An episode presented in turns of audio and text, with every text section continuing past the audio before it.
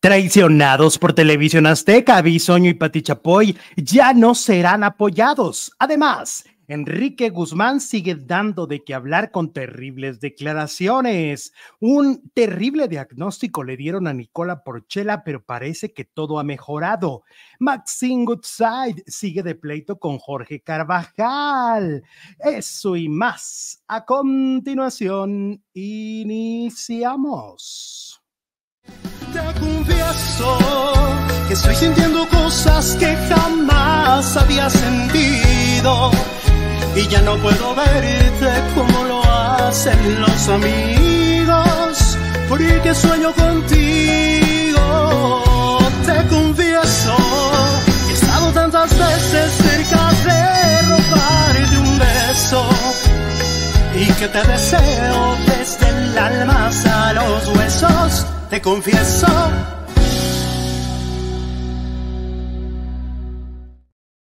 Hola, hola, muy buenas tardes. Bienvenidos a un nuevo video. Bienvenidos al cierre de esta semana. Es el último día que tenemos programa de esta semanita. Nos encanta estar con ustedes como siempre, bien felices este viernes. Hola, producer Jesús Ibarra Félix, ¿cómo estás? Hola Alex, muy bien, muy buenas tardes. Gracias a todas y a todos por acompañarnos este viernes. Bienvenidas Bienvenidos. ¿Qué me cuentas de tu vida, de tu existencia, de tu porvenir? Del porvenir no sé, de mi vida, pues em, tampoco sé. hoy se trajo lentes. hoy sí trajo, yo sí traigo lentes, yo solo sé que estoy aquí y está Ahora es para olvidarlo todo y para ser feliz. Oye, por cierto, ya se confirmó hace poquito la nota que les di yo ayer para que vean que tenemos muy buenas fuentes. Este Daniel Bisoño efectivamente estará este domingo con Jordi Rosado. Ya hay un video que subió Jordi en redes sociales junto a Daniel. Esta nota nosotros se las confirmamos el día de ayer de que Jordi le hizo una entrevista y que iba a estar este domingo, que este domingo son dos entrevistas de Daniel Bisoño. Yo espero que coincidan las versiones. No vaya a dar una versión en uno y una versión en otro, ¿no? Que suele pasar. Pero va a estar con Jordi y luego la entrevista también que le hizo su jefa, Patti Chapoy. Veremos cuál es la mejor, ¿no? Pues cuál está a menos modo sobre todo. Pues yo creo que la de la, de, Jordi. se supone, pero quién sabe, ¿no? En una de esas, si Patti le hace preguntas más, más en confianza, porque pues al final de cuentas la confianza la tiene con Patti se supone, ¿no? Pues sí, pero Patti tiene que cuidar la imagen de Daniel y Jordi, ¿no? Eso es cierto, eso es cierto. Entonces, bueno, pues confirmada nuestra nota de ayer para que vean que nosotros siempre tenemos información bien exacta. Oye, y tenemos una sorpresa. Tenemos una sorpresa porque en este momento, en vivo y en directo, nos vamos a enlazar y la van a ver en la pantalla, nada más y nada menos que a Michelle González. Hola. ¿Cómo estás, Michelle? Muy bien, ¿y tú? Estoy muy contenta de estar aquí contigo. Oye, qué placer tenerte en vivo y en directo con nosotros. Hemos hablado siempre de tu trabajo, de tus villanas, que a veces son bien perris. ah, yo, yo, también estoy muy contenta de estar aquí. La verdad es que mi mamá es fan, fan tuya. Ay, muchas y todo gracias. El tiempo de que es que Alex ya dijo que estás muy bien en la telenovela y yo como, ok, entonces, está, está todo bien, está todo bien. Oye, muchas gracias. No sabes que las críticas siempre vienen desde, desde ver exactamente lo que ustedes están haciendo, el trabajo que hacen. Y en tu caso, pues hemos estado viendo unas villanas increíbles. Hoy siento que es una villana menos mala y diferente a las que estabas acostumbrada, ¿no? Eh, en esta vez en golpe de suerte. Sí, 100%. La verdad es que estoy muy contenta. Este es un proyecto que literal para mí ha sido un golpe de suerte. Desde que llegó a mis manos, llegó cargado de una energía muy bonita. Em, cuando me presentó este proyecto Nicandro, más o menos como por ahí de febrero, em, me hizo una invitación de, ir a su oficina y de platicar sobre este proyecto nuevo y me dijo que, que Cari Fager, que es su escritora, su mancuerna, su mano derecha, había escrito este personaje para mí. Desde ese momento sabía que este proyecto iba a ser muy especial. Nunca había tenido a un escritor o escritora que estuviera haciendo un personaje pensando en mí. Em, y después actualmente eh, la verdad es que es un personaje que llegó en un momento, en el momento que tenía que llegar, porque yo venía de hacer pues una villana súper icónica que fue Olga, que fue una villana que me catapultó, la verdad. Em, y, era importante para mí, de cierta manera, como redimirme. Y, es lo que está pasando ahorita con Roxana y es solo el inicio. Me, me emociona mucho que estoy abordando una villana que justo como lo dices, tiene muchos toques de protagonista y que hay un punto en la historia en donde la gente va a ser como, esa línea entre la protagonista y la antagonista se va a perder.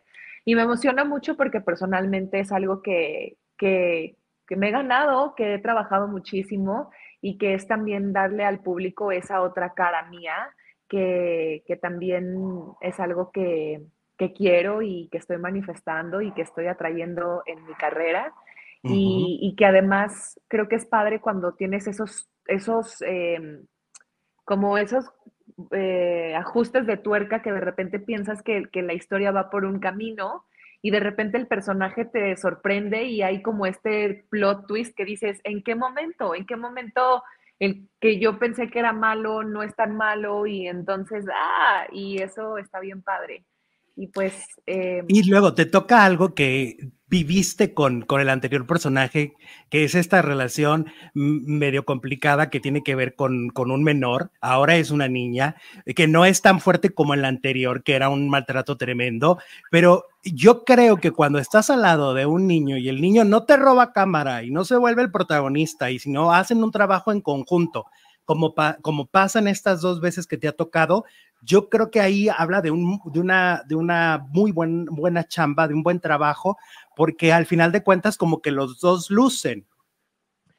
La verdad es que yo tuve una fortuna enorme eh, de trabajar con André. La verdad es que ese niño es muy especial y me da muchísimo gusto que le esté yendo tan bien ahorita en el proyecto que está haciendo con, con Sama y con William en Telemundo.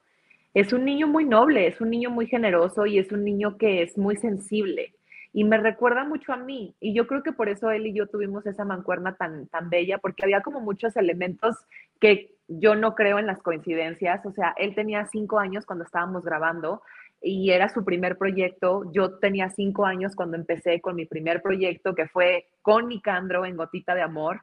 Entonces ya de entrada había algo que nos unía muchísimo Mm, y, y, creo que eso también fue una parte muy importante, que él siempre se sintió muy seguro conmigo. A mí me encantan los niños, entonces eso también, la verdad es que me ayuda en este, en este universo en donde soy villana antagonista y que de repente me, me llegue a tocar con niños, es algo que ayuda muchísimo porque creo que si no tienes el tacto, pues es difícil porque el niño nunca se va a sentir seguro, aunque sea ficción, o sea, y creo que esa sí es una responsabilidad tuya como adulto, de abrir esa confianza y de abrir ese canal de comunicación y de abrir ese canal también de juego, porque creo que a veces, em, a veces en la preparación de preparación actoral de los niños eh, puede ser una línea muy delgada en la cual los maestros o los coaches actorales los lleven a abordarlo desde un lugar de tomarlo muy en serio cuando siempre tiene que ser un juego.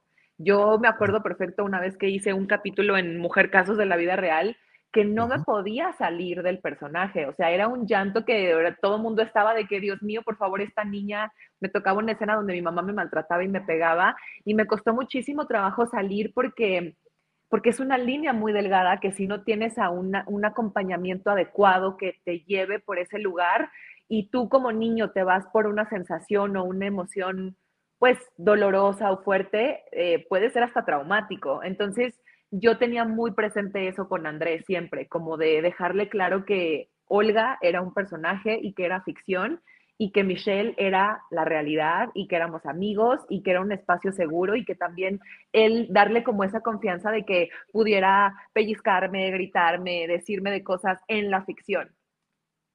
Y bueno, ahorita además estás lanzando música, lo cual debe ser un doble reto porque a veces la, gente se hace una idea, ¿no? De, ah, es la actriz, ah, es la villana, ah, bueno, entonces, pero también puedes ser multifacética y puedes hacer otras cosas y yo creo que el reto es mayor.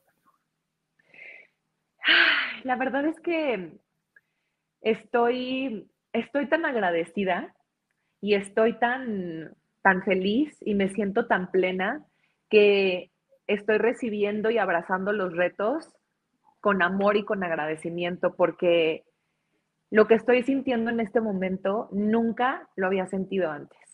¿Por qué? Porque a lo mejor la gente no sabe que yo hago música, porque, nunca, porque me conocen como actriz, pero yo crecí escuchando la música desde el vientre de mi mamá. Mi papá, que en paz descanse, era músico, era un gran artista. O sea, mi papá se enseñó a tocar el piano, la guitarra solo, cantaba, era productor, tenía un estudio. Mi papá era, era un gran artista con una sensibilidad enorme, culto, con una personalidad ecléctica.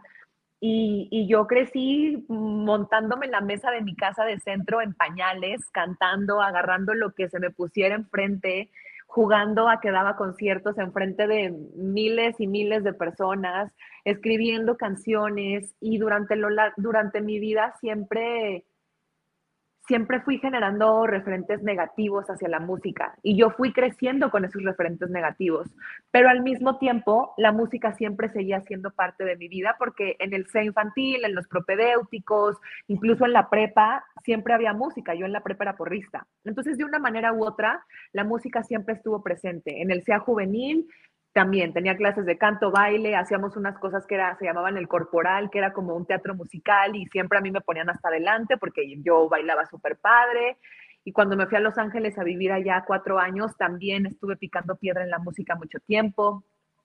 Pero, o sea, intentando hacer música, me refiero. Em, pero realmente nunca me, nunca me lancé porque te digo que siempre tuve muchos referentes negativos que me fueron creando muchos miedos, que hoy me doy cuenta que muchos de esos miedos ni siquiera eran míos. Em, el año pasado, que es justo en este mes que se cumple un ciclo de ese año, fue una época de mi vida muy importante para mí porque me invitan a hacer un programa que se llama Mira quién baila en Miami. Sí. Y entonces Mira quién baila para mí fue como o sea, mira quién baila fue la gota que derramó el vaso. O sea, ya con mira quién baila, mi cuerpo me dijo ya. O sea, necesitamos esto porque pues en Mira quién baila estaba bailando en los escenarios.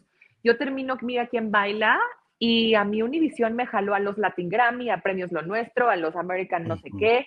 Entonces yo estaba en esas alfombras y yo era como que yo, mi, mi, mi, mi, cuerpo por dentro me pedía, era como yo quiero estar ahí, yo quiero estar en ese escenario. Mm, y, creo que eso fue lo que abrió como la, caja de Pandora. Y los meses siguientes a eso yo estaba en Los Ángeles. Yo, yo siempre he, tenido como una relación eh, con Los Ángeles que voy y vengo. Es un, es un lugar muy especial para mí.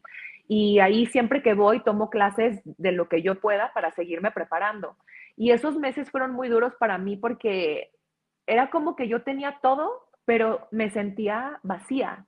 Tenía mi visa de trabajo, tenía una relación sana, bonita, tenía mi manager en Los Ángeles, estaba haciendo castings muy buenos, o sea, tuve un callback para la película de Combate Mortal, o sea, estaba todo bien, pero yo no me sentía bien. Yo sentía que algo me hacía falta y era porque venía de que venía de una ola de música, de baile, de, experimentar todo eso que me dio Mira quién baila y de repente es como cuando le quitas al niño el dulce.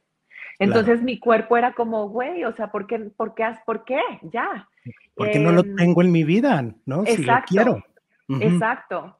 Y en abril fue mi cumpleaños este año y me fui a hacer un viaje a Costa Rica que me cambió la vida yo desde que mi papá falleció hace seis años he empezado a un proceso de trabajar en mi terapia, con tratar muchas cosas mías personales, pero ese viaje fue como el cúmulo de muchas cosas, además de que Costa Rica es un lugar que energéticamente tiene eso.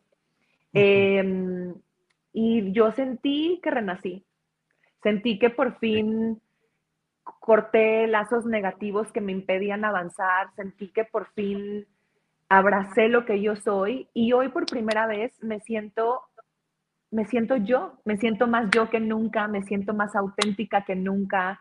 Por primera vez estoy siendo la protagonista de mi propia historia con la música, porque yo soy mi productora, mi manager, todo, y me encanta, porque sé que el día de mañana que tenga un equipo, yo, yo voy a saber hacer bien las cosas y yo, y yo voy a poder decir, cuando yo lancé mi música, yo lancé mi esencia, mi sonido y a la gente le gustó y por eso hoy estoy aquí.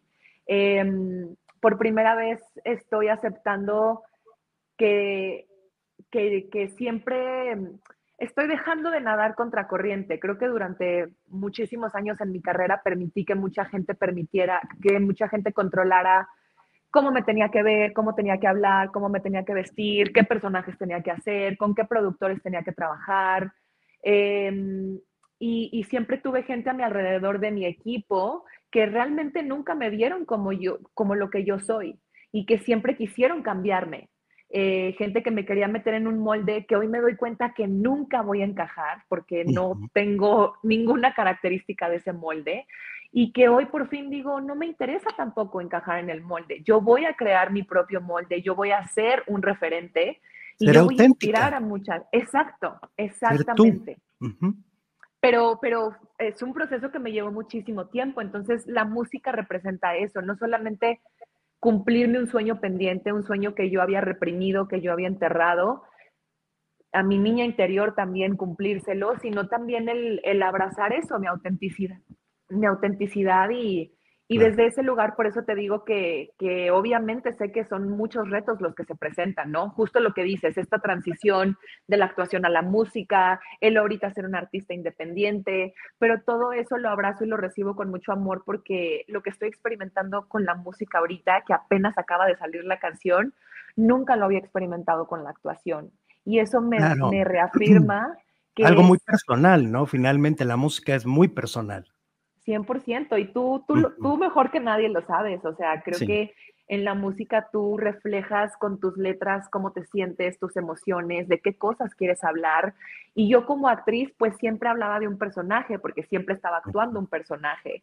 O sea, en este proceso de actriz, yo, yo al reprimir esto, esto, la de la música, pues de cierta manera como que me refugié en la actuación y pues estaba actuando todo el tiempo. Siempre que tenía un micrófono hablaba de un personaje, nunca hablaba de mí. Entonces, por primera vez también tengo la oportunidad de conectar con la gente contándoles quién soy yo realmente. Me va a encantar que le digas a nuestra audiencia que nos ve en este momento cómo se llama la canción, cómo la pueden descargar en plataformas digitales. Obviamente sabemos que Golpe de Suerte está de lunes a viernes a las ocho y media de la noche por las estrellas, pero me interesa que les digas dónde pueden encontrar tu música para que en cuanto termine el programa vayan, la descarguen, la escuchen y se den ese tiempo de escuchar esa faceta tuya. Ay, muchísimas gracias. Pues en la música me encuentran como Mabel, es mi nombre en la música, es una fusión de, de, Michelle Mabel que está ligado a esta canción icónica de los Beatles que siempre me cantaba mi papá. Y me encuentran en Spotify como Mabel con doble A y en, YouTube, en mi canal de YouTube, también estoy como Mabel. Ahí ya está el video, que es un video increíble que filmamos con una 16 milímetros en la lagunilla, que también me emociona muchísimo lanzarme con esta canción, con esta cumbia mexicana guapachosa, que me da la oportunidad de, de conectarme con mis raíces, de recordar de dónde vengo. Yo crecí en una colonia que está a menos de 10 minutos de la lagunilla, la colonia Moctezuma, y, creo que tampoco es casualidad que esta canción haya llegado a mi vida y que me esté lanzando con esta rola, que es totalmente diferente al género y al sonido que es con lo que yo me lanzo, que el próximo mes sale mi sencillo, que ya no tiene nada que ver con la telenovela. Pero me encanta y me siento muy, muy emocionada y muy feliz porque es una manera de decir que me siento muy orgullosa de ser mexicana, que me siento muy orgullosa de mis raíces, de dónde vengo y que, y que eso siempre lo voy a llevar conmigo como mi bandera y de la Moctezuma para el mundo. Me encanta. Te mando un fuerte abrazo. Te agradezco que hayas tenido este tiempo con nosotros, que nos hayas contado de tu música, de cuestiones personales, que nos has compartido y que venga mucho éxito en esta nueva faceta. La, la, eh, actuación ya sabemos de qué estás hecha, ya nos has demostrado, ya de alguna manera no nos tenías que demostrar nada, pero obviamente tu faceta musical es ahorita tu prioridad y te mando un beso y un abrazo. Muchísimas gracias, lo recibo con amor y gracias a todos por sintonizar la telenovela Golpe de Suerte, se pone buenísima y los recibo con amor, les doy la bienvenida a esta familia en mi nueva faceta como Mabel y muchas, muchas gracias. Que tengan bonito fin de semana. Beso y abrazo. Adiós. Adiós.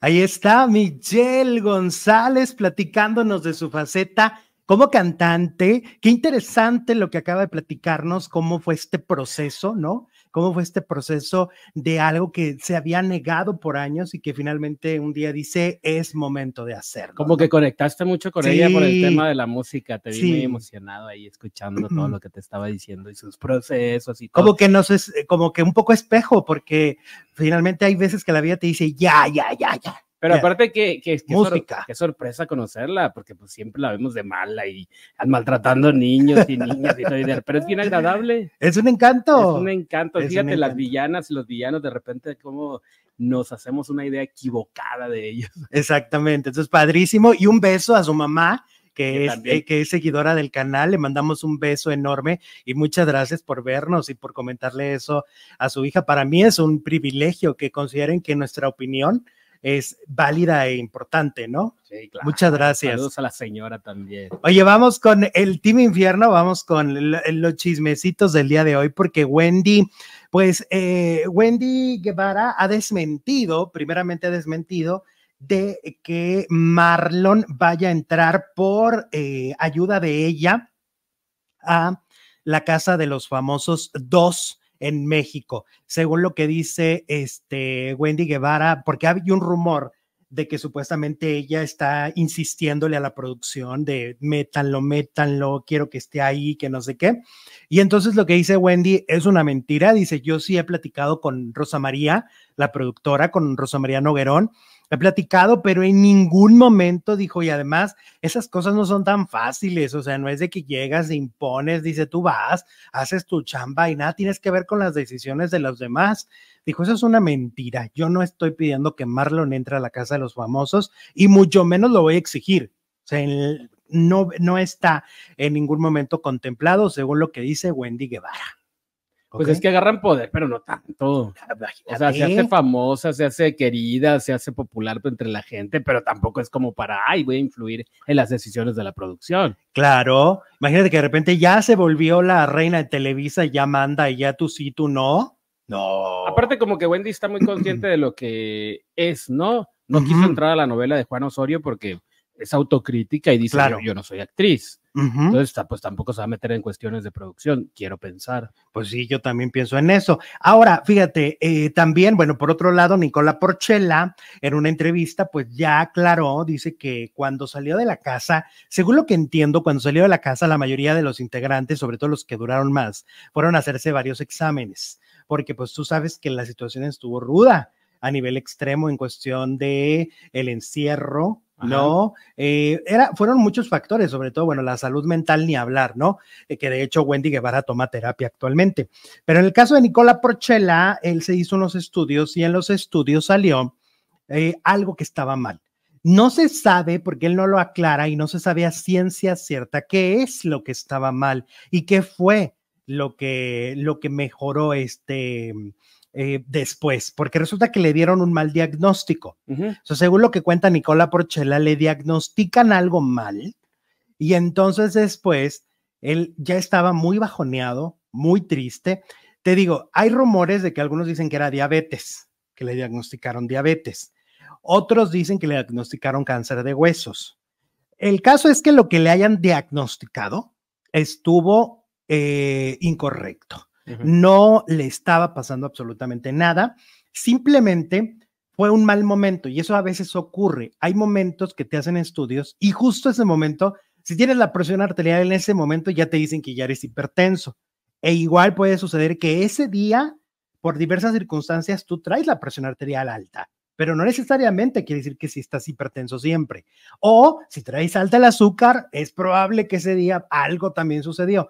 Entonces, a él le ocurrió eso que ocurre en uno en un millón, que es tener un mal diagnóstico. Afortunadamente dice que ya, que ya le aclararon el panorama, ya le dijeron que no está enfermo y está muy contento, porque pues obviamente esto lo tiene muy, muy feliz. ¿Cómo ves? Oye, pues es que también eh, se pasan a, una amiga mía, también le, hace muchos años le diagnosticaron, diagnosticaron erróneamente un cáncer. Ella ya había padecido cáncer. Ay, Dios. Pero se lo diagnosticaron como que le había vuelto y fue error del, del, laboratorio. Del laboratorio, o sea, se les atravesó una manchita ahí en la donde no debía, pero era cosa de la máquina. ¡Ay, Dios mío! Y le dijeron, demándalos, no, que los voy a demandar, yo, yo no quiero bronca. Por eso es muy importante siempre buscar un segundo o tercer diagnóstico y un segundo o tercer laboratorio, para que cualquier cosa que te estén diciendo tú lo reafirmes, porque justamente como lo acabas de decir, puede ser que en ese laboratorio había un problema,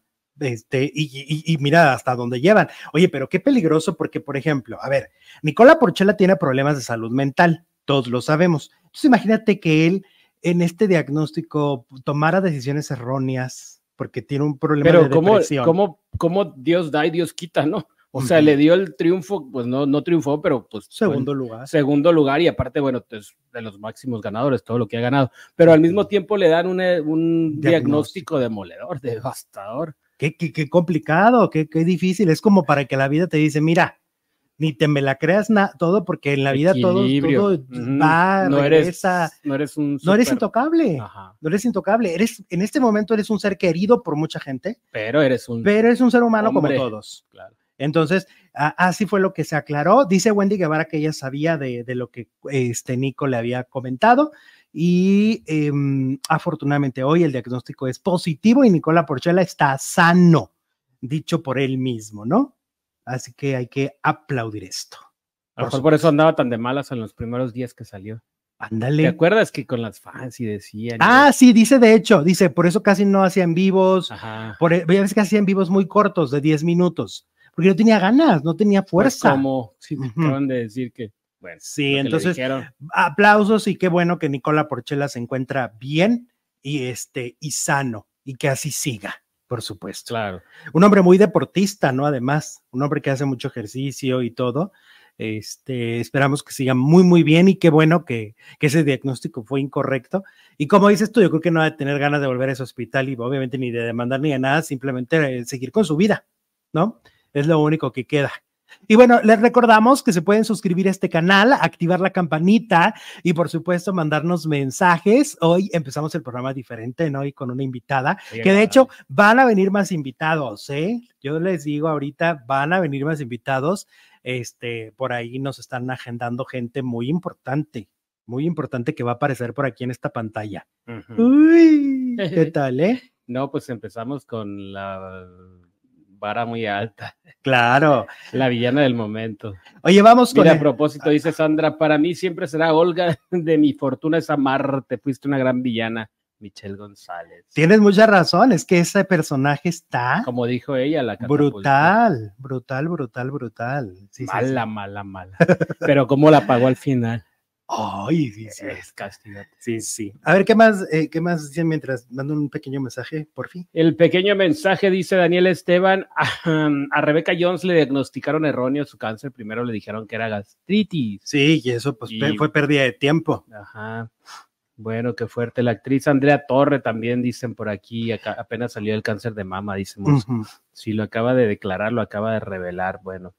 Eh, el día de hoy Héctor Martínez Serrano estaría cumpliendo 90 años, dice la princesa. Dale, princesa, muchas gracias, como siempre por los eh, datos de efemérides. de efemérides. Oye, vamos pues hablando de villanos, pues el villano del momento se llama Enrique Guzmán y es que Enrique Guzmán ayer sacó un video eh, en el que se ve molesto y aclara, según dice, aclara que em, él nunca ha tocado a ninguna menor, reta a quien tenga un video de él haciéndolo, que lo saque, dice Enrique Guzmán. Dice además que sus palabras fueron malinterpretadas en la rueda de prensa, que él nunca quiso decir lo que se dijo, que él vuelve a culpar a los medios de comunicación, ¿no? Por hacer preguntas incorrectas, dice él, preguntas que no tienen fundamento porque dice Enrique Guzmán que no ha habido una sola persona que públicamente haya señalado de lo que se le está acusando. Yo digo, pues entonces, Frida Sofía, ¿qué es? Y Mayela Laguna, ¿qué, es? Porque el video lo sacó ayer. Y antier, Mayela Laguna dio dos entrevistas muy claras, muy concisas. Es decir, la respuesta correcta de Enrique Guzmán hubiera sido, a ver, Mayela Laguna, estás mintiendo. Sácame, muéstrame los uh, videos. No decir que no hay persona alguna que haya afirmado algo así y decir claramente, a ver, nieta Frida Sofía, ¿cuándo lo hice? ¿Cómo lo hice? Aclara, lo denuncian, bra, bra, bra, ¿no?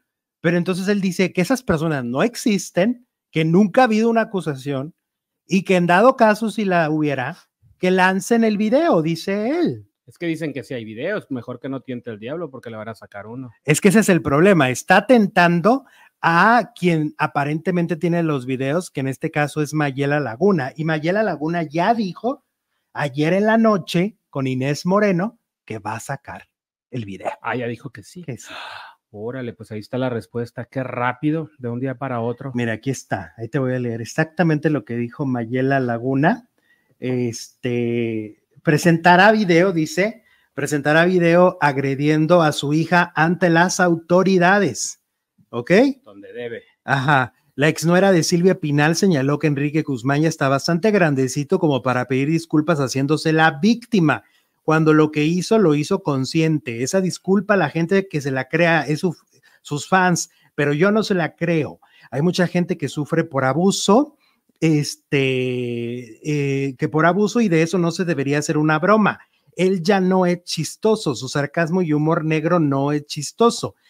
Mayela aseguró que la disculpa era algo que tenía que emitir como figura pública, sin embargo considera que no la hizo de corazón. Respecto al video de que habló hace unos días, dijo estar arrepentida de haberlo sacado a la luz debido a que su hija le pidió que se olvidara. Eh, deja muy claro que no es un video donde está violentando a mi hija, no está abusando de ella porque está en un lugar público, ¿no? Señaló Laguna por su parte, explicó que el material es de una conducta inapropiada de un señor con un menor de edad, porque hace unos toqueteos con un palo y eso aquí y en China está mal. Mira, van saliendo más detalles de ese video. Evidentemente, o sea, no es, eh, estaba en, un, en una fiesta, era un lugar donde había mucha gente, ¿no? Por eso hay varios videos, según lo que se comenta, no hay un solo video.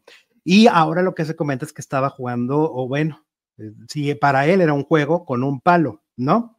Y Mayela aclaró que está arrepentida no por el hecho de manchar la imagen de Enrique Guzmán, sino por algo que su hija le había pedido porque no quería las consecuencias que esto tuviera. Es decir, eh, su hija le decía, me voy a volver viral, me va a afectar, mamá, o sea, porque ya está consciente, tiene tenía en ese momento 12 años, eh, de eso han pasado dos, hoy tiene 14, no quería, pero finalmente Mayela Laguna parece que va a sacar esas imágenes justamente por este video donde Enrique Guzmán se hace el, el, el olvidadizo, el que no pasó nada, el chistosito, que el, la víctima, ¿no? ¿Cómo ves? Mira, dice, dice Lili, Lila, perdón, em, en la, a ver, es que se me fue. En la mm, conferencia estaba César Costa y él es representante de la UNICEF y ahí no dijo nada. Claro, es que a ver, tú y yo lo comentamos ayer fuera del aire. Si esto hubiera ocurrido como, como pasó en Estados Unidos con Kevin Spacey, que inmediatamente cuando empezaron las acusaciones fue despedido por Netflix, ¿no? De su propia serie, porque él era productor de, de, House of Cards, él era productor y aún así Netflix dijo, yo a ti te quito, yo no quiero volver a trabajar contigo. O sea, ¿por qué esto en México no ocurre? Porque, es un, porque siento que México sigue siendo ese lugar de compadres. De Porque está en la música, si estuviera en un programa de televisión o en un cargo como Coco Levi o alguno, pues sí le dicen, le dan las gracias, pero está en la música y son empresarios que lo que quieren es llenar el teatro y el, recinto. Son, son empresarios un poco o un mucho interesados en el dinero, ¿no? Eh, porque también Gustavo Loza, ¿te acuerdas? Que inmediatamente cuando se, cuando se supo la información de Carla Souza, Estaba en 40 y 20. Televisa le quitó 40 y 20 y dijo, no queremos que estés aquí. Luego ya como la historia no continuó y no hubo una denuncia pues este propia, regresó. Eleazar Gómez también lo sacaron de la novela. Exactamente, la telenovela de Nicandro Díaz, de la mexicana y el güero. Eh, y hubo otro que pues, huyó por su cuenta, pero pues si se hubiera quedado también lo. También iba para afuera, ¿no? Este Gonzalo Peña. Peña. Y así le podemos seguir. Pero entonces aquí el problema, como tú lo acabas de decir, el problema es que esto es de un empresario que al final de cuentas lo que quiere es dinero, lo que quiere es vender tickets. Pero yo le diría, no vas a vender lo suficientes ya, porque las últimas presentaciones de Enrique Guzmán no han sido exitosas. Bueno, pero ahora viene con la caravana, está Angélica María. Sí, son muchos. Los Abson, los hermanos Carreón. Sí, pues son muchos. Ah, yo voy a ver a Angélica María, yo voy a ver a los hermanos Carreón, yo voy a ver a César Costa, yo voy a ver a Enrique Guzmán, ¿por qué no? Sí, sí, sí, hay como de todo, se mezcla todo, pero cuando ha estado solo, ¿te acuerdas que tuvo que cancelar pues shows? Cuando pasó lo de Frida, tuvo que cancelar muchos shows ya no lo contratan como antes. Y ahora con esta segunda historia que viene desde lo familiar, desde el núcleo familiar y vienen con video y todo, pues vamos a ver qué le depara, ¿no? Veamos qué le depara, porque esto no, no se ve el cierre de una carrera dignamente, ¿no? Yo ayer anduve indagando y le preguntaba a alguien que conoce a doña Silvia Pinal, que justamente que, ¿qué decía doña Silvia Pinal en privado, ¿no? Cuando, cómo hablaba de Enrique, o sea, cómo lo, en qué concepto lo tenía. Era un tema que no le gustaba tocar, punto número uno, no era un tema muy fácil de tocar para doña Silvia. Estoy hablando de la doña Silvia, la que, la que trabajaba hace 10, la 15, que 20 años. La que hacía novelas, la que hacía teatro. Doña Silvia de hoy, pues es una doña Silvia pues con, con, con una salud mermada. ¿No? Y nos queda muy claro. Pero en aquel momento, cuando estaba en plena lucidez, en, cuestiones laborales, pero lo que sí decía y, claramente es que era un cabrón. Así es. Así decía. Literal. Sí, que era eso. No, pues, eh, pues pero se vengo en la serie.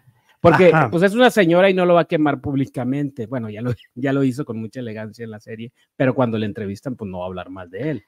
Y el padre de dos de sus hijos. Acudía, pues a lo mejor ya no tanto, pero a eventos oficiales como el bautizo de Frida y, y, fiestas y todo lo veíamos ahí como en la misma foto con, con ella, ¿no? Sí, sí. Pero, pues, ¿Y te acuerdas de aquel, de aquel audio donde Alejandra Guzmán lloraba mm. y le decía a alguien, es que recuerdo los ojitos morados de mi mamá por los golpes que le daba mi papá?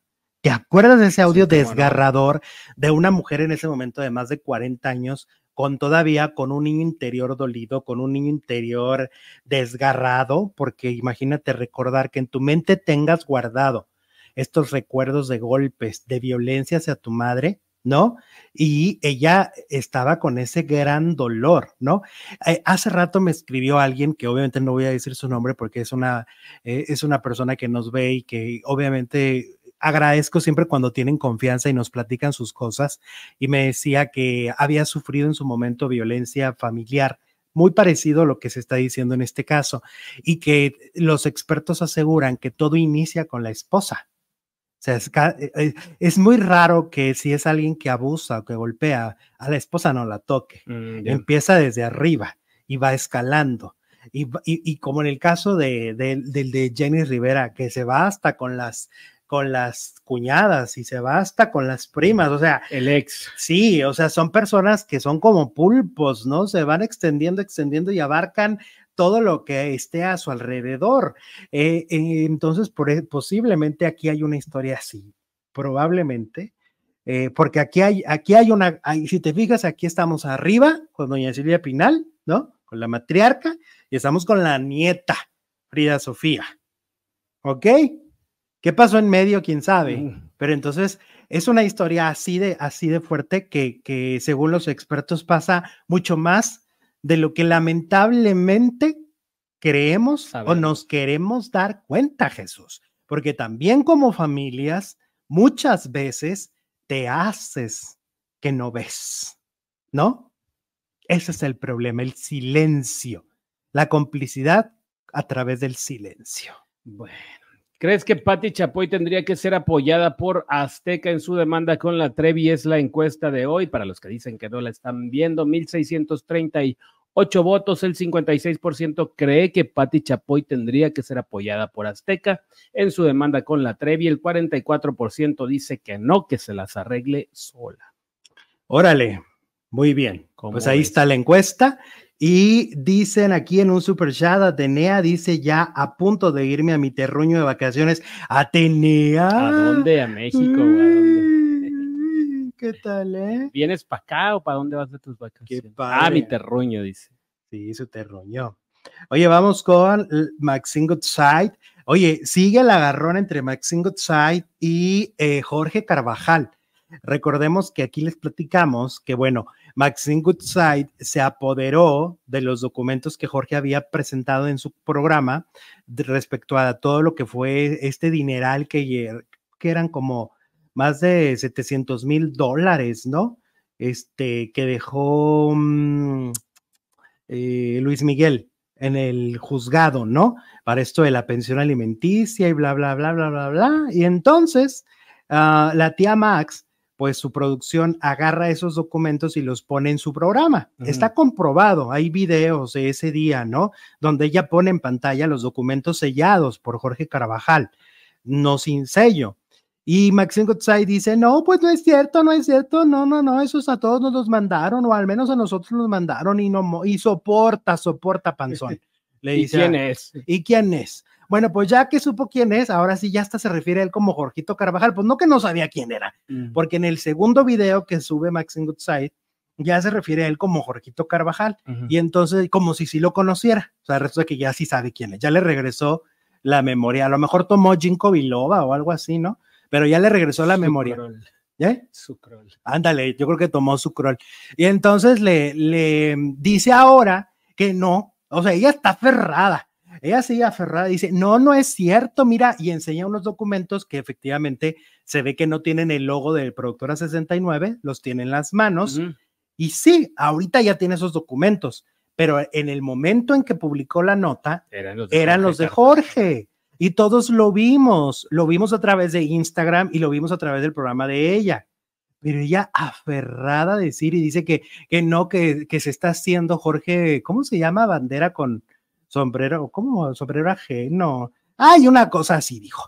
Y entonces, total, que Jorge ya se volvió a enojar, ya se volvió a enojar y le dijo que señora, no sea mentirosa, que sí, que esos documentos ahí están y que sí eran, y están las imágenes y está todo comprobado que Maxine Goodside presentó eh, documentos que no le pertenecían sin darle el crédito. Y yo creo que ahora lo que cala más es la mentira.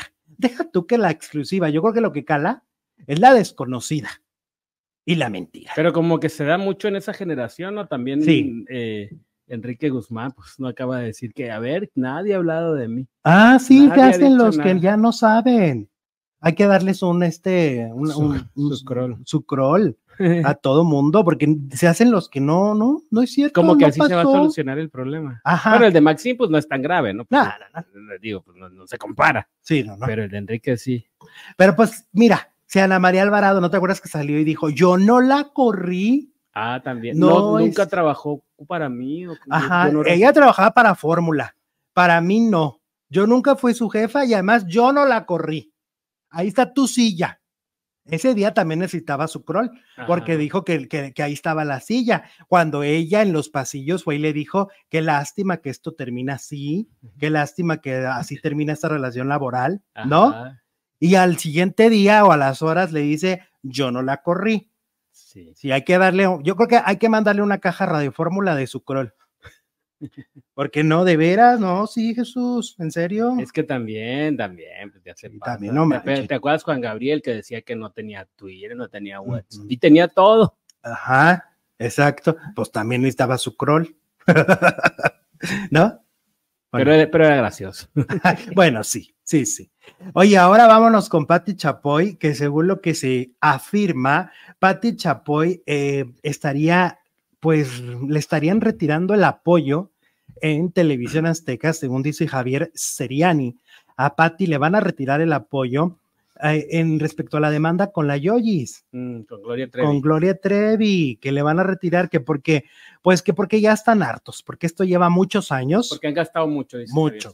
Ajá, han gastado mucho dinero, mucho, mucho, mucho dinero porque pues es una instancia, pero es la otra, pero es, ay, vuelve a poner pruebas, no, síguele, pero bájale, ay, no, ya pasó un año, ya pasaron diez. Y aparte la bronca es con, con Pati Chapoy, ¿no? Claro, para los que no sepan, es que Gloria Trevi, después de haber salido de la cárcel y no haber demandado, porque en un principio no demandó a, a Pati Chapoy, cuando en el 98, ¿te acuerdas? En el 98 empezó todo. Entonces, diez años después, en el 2008, eh, Ventaneando saca un reportaje de 10 años después de descubrir esta historia del clan Trevi Andrade y por eso es cuando, cuando Gloria los demanda, porque además para ese momento ya transmitían en Estados Unidos en una cadena que se llamaba Azteca América o se llama, no sé si sigue existiendo. Total que en Azteca América fue donde transmitieron eso y por eso la demanda es en Estados Unidos, porque Ventaneando hacía dos programas, uno para México y uno para Estados Unidos. En el de Estados Unidos publicaron el reportaje 10 años después, cosa que venía a afectar justo en el relanzamiento de Gloria. Justo cuando Gloria empieza a recuperar público es cuando ellos le vuelven a dar un golpe y esta vez dijo, pues el golpe va de regreso. ¿no? Ya no, ya no es de, no es de ida, es de ida y vuelta.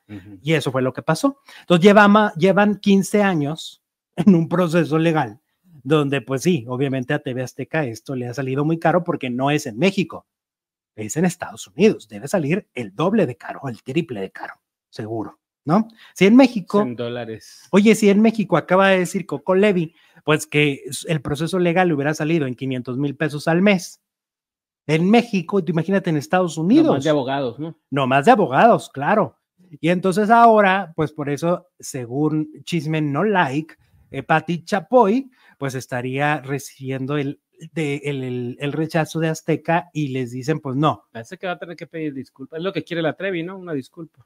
Pues sí. ¿O también quiere lana? Creo que lana. Creo que lana también. No, creo que no va a bastar con una disculpa y un perdón. Perdón, dispénsenme. No, Jesús.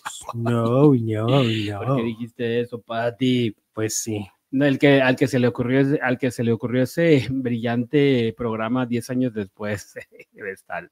Debe, no, yo creo que no está en el equipo, ¿no? Ya no está en el equipo. Mira las broncas que les ha traído. Claro. Pero pues finalmente Pati Chapoy es la que aprobaba todo. Sí, pues sí, era la. Ella siempre se ha jactado de ser la, directora de. Se le ocurrió, Ahora le llaman laboratorio, ¿no? laboratorio de, espectáculos de TV Azteca. Antes era el departamento de no sé qué, ahora es el laboratorio, que se ha ido disminuyendo. Con el paso de los años perdió fuerza, porque en aquella época, estamos hablando de hace 15 años, era eh, con este, historias engarzadas, la historia detrás del mito, eh, este, top ten, tenían como ocho programas y hoy solo está ventaneando. O sea, la fuerza de Patty dentro de Azteca fue, fue, disminuyendo. O sea, si haces el, el recuento de los daños después de 15 años en Azteca, y yo no sé si fue a partir de esa demanda que como que también fue perdiendo eh, la posición que tenía, porque pues solo tiene un programa ya, ya, y tan tan. Wow. Sí es un, bajón, ¿eh? Sí es un bajón. Entonces, bueno, pues así están las cosas. Y ya que andamos hablando de los de Ventaneando, pues Daniel Bisoño. Eh, la historia continúa. Que ayer, fíjate que leía yo comentarios, porque ya ves que tenemos un grupo de Facebook. Si no, si no nos han buscado en Facebook, uy, de lo que se pierden, porque ese grupo arde todos los días, ¿eh? Son bien polémicos ahí en el grupo. El grupo se llama Alexito Zúñiga y sus faranduleros, así nos encuentran.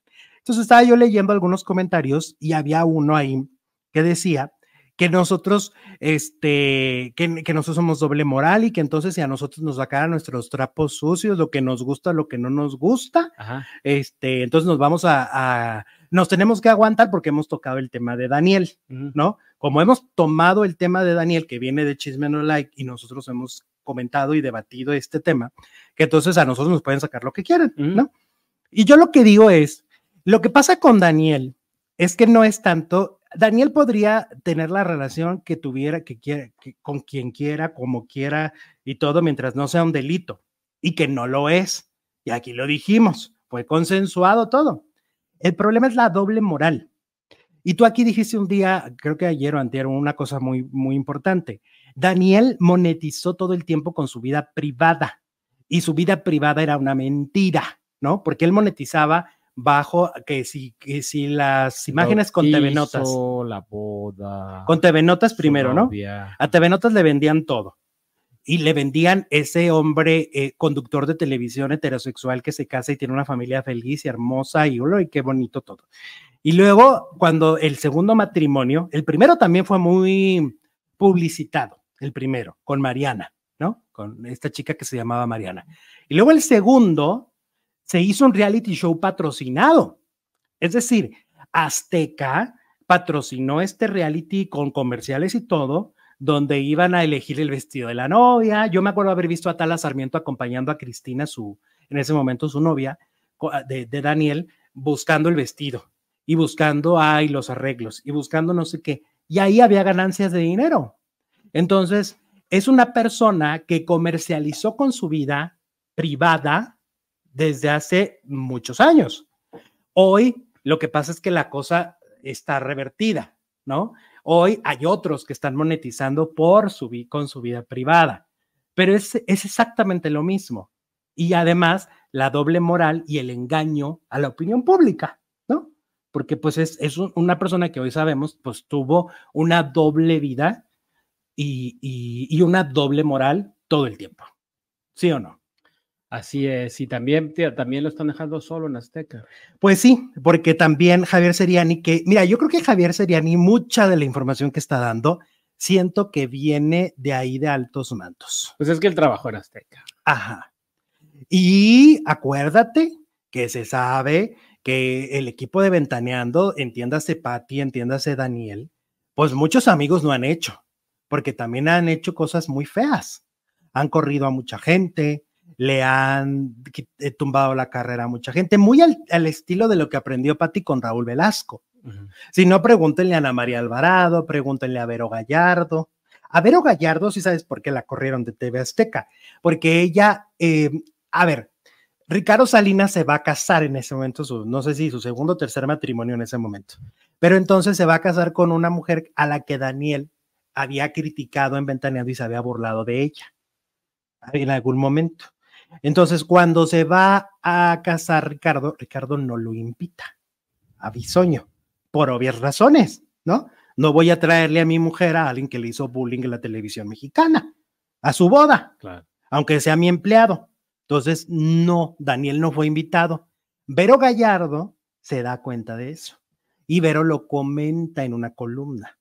En ese momento ya sea tómbola en TV Azteca. Y entonces Daniel Daniel va y llora a los brazos de Patty y le dice, mira Patty lo que dijo, que no me invitaron a la boda, Patty. Y entonces Patty pide la cabeza de Vero Gallardo. Y se la concedieron. Y se la Que era cuando tenía todos los programas que antes decíamos. no, pues si Patty era la ¿cómo, la, ¿cómo se llama esta de las caricaturas? La reina, la, la córtele la cabeza. La, reina, la abeja maya. Ajá, que, que decía, córtenle la posible. ¿Cuántas cabezotas no tiene ahí en el patio en su escritorio que cortó? También, pues, y también, a ver, ¿tú crees que la salida de Chisme No Like no se debió a que Patty insistió y insistió y insistió en que fueran fuera del aire? Seguramente sí. Y yo no sé cómo no le ha cortado la cabeza a Flor Rubio. Yo creo que esta vez sí Flor está más protegida porque pues ya lo, pues, la odia, ¿no?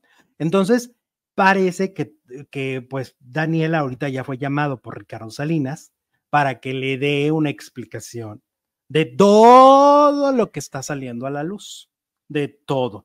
Y obviamente porque mira, cuando yo fui a firmar un contrato eh, de, de Televisa, en las cláusulas sí viene que no puedes dar escándalos.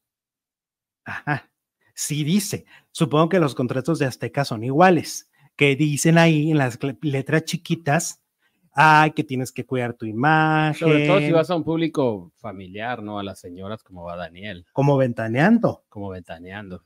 Bueno, es que ahorita ya le descubrieron todo, que tiene pacas de dinero en su, en su closet. Eso también. Sí, que tiene pacas de dinero, de dinero que no llega a reflejarse legalmente, ¿no? Sino se maneja de manera clandestina. Que tiene ahí sus pacas de dinero. O sea, ya eso. Este, hoy era el tema de lo de, que habla mal de Pati y de Pedro. Eh, también, por supuesto. Hoy va a ser el tema del Sí, ya fue. Ah, ya fue. Ya fue. Y entonces, luego, este, y, lo que vayan sacándole. Entonces, por eso es que aseguran que, que, porque esta información solo la puede tener un ejecutivo o alguien al interior de Ventaneando, que le hablaron y dijeron, cuando termine Ventaneando, subes a la oficina del jefe porque el jefe quiere hablar contigo. Y mira que Ricardo ya no es el que toma todas las decisiones en Azteca, pero finalmente cuando hay estos momentos de, terror, crisis. de crisis, pues siempre Ricardo Salinas será el último, el último en decidir. será el último en decidir. Acuérdate que cuando lo querían correr, también fueron con Ricardo y le dijeron, ay, que ya queremos cortarle la cabeza a Bisoño. Y que él dijo, pues que a ver qué bueno, decide pero pues no será para decirle, oye, a ver, platícame, ¿cómo está de tu salud? Ah, ya está, Cris. ¿Tú crees que a los jefes les interesa? No. Eso, eso es en Disneylandia. ¿no? Y Aztecalandia no existe. En las telenovelas. En Aztecalandia no, no, no, eso no, existe. Claro que no va a ser para regañarlo. Te digo, las letras chiquitas de los contratos son muy claras en ese sentido. Si lees el contrato y, ahí dice que tienes que cuidar tu imagen, que tiene que ta, ta, ta, ta, ta, ta, ta, porque si no la empresa puede rescindir tu contrato. Lo que menos le conviene en este momento a Daniel Bisoño. Es así, Jesús, es así. ¿Cómo van las cosas? ¿Cómo van las cosas? Pues la encuesta sigue exactamente igual. ¿Crees que Pati Chapoy tendría que ser apoyada por Azteca en su demanda con la Trevi? El 56% cree que sí, el 44% cree que no, casi 2.000 votos. Ok, bueno, pues muy, muy buena información como siempre en esta primera hora, pero ¿qué creen?